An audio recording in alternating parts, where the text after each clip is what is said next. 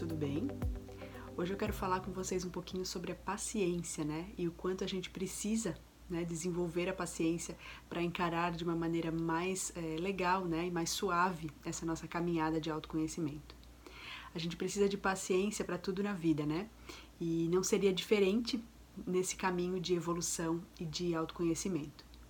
Quando a gente busca se conhecer, a gente se depara, né, com aquilo que já é fácil pra gente, aquelas nossas habilidades, as nossas qualidades, mas também a gente se depara com os nossos pontos de melhoria, aquele lado sombra, digamos assim, né? Aquilo que a gente precisa ainda de muito trabalho interno para transcender. E se a gente não tiver uma dose de paciência, as coisas vão ficar né, um pouco mais complicadas, porque a gente vai é, abrir espaço para que a ansiedade tome conta e muitas vezes a gente não vai conseguir concluir esse processo da melhor forma. Lembrando né, que o caminho de autoconhecimento não é uma coisa que a gente. É, não é uma trilha em que a gente entra, ela tem um começo e daqui a pouco ela vai ter um final, e esse final é rápido, é breve, não. É, é uma caminhada para a vida inteira mas que se a gente tiver paciência, acolhimento, a gente vai colher resultados muito melhores.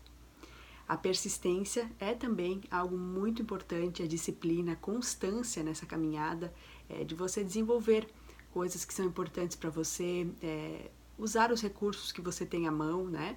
É, meditação, respiração, é, ter esse trabalho né, realmente de autoobservação mas é, como eu falei, né, ter uma dose de paciência é muito importante.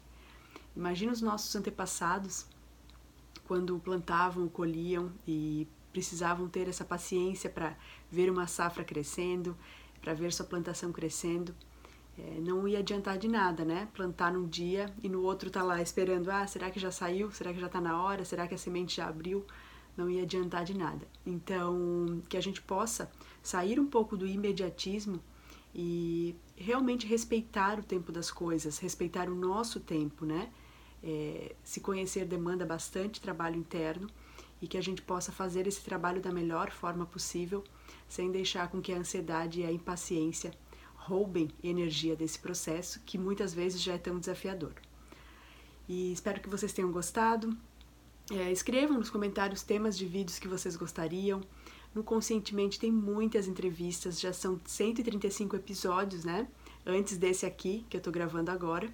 Então, mergulhe, mergulhe nesse nesse mar, né, de conhecimento compartilhado de tantos entrevistados que já passaram por aqui, temas muito variados, e eu tenho certeza que essa caminhada pode ficar ainda melhor. Se você gostou do vídeo, deixe seu like, deixe seu comentário. Se você estiver vendo de outra plataforma, é, ouvindo né, a entrevista de outra plataforma, eu peço que você entre em contato comigo pelo Instagram ou então compartilhe, tire um print da tela e marque, né? Me marque lá no seu Instagram, no seu Stories e vai ser bem legal saber que você está me ouvindo e que essa mensagem chegou até você. Um beijo bem grande e até a próxima.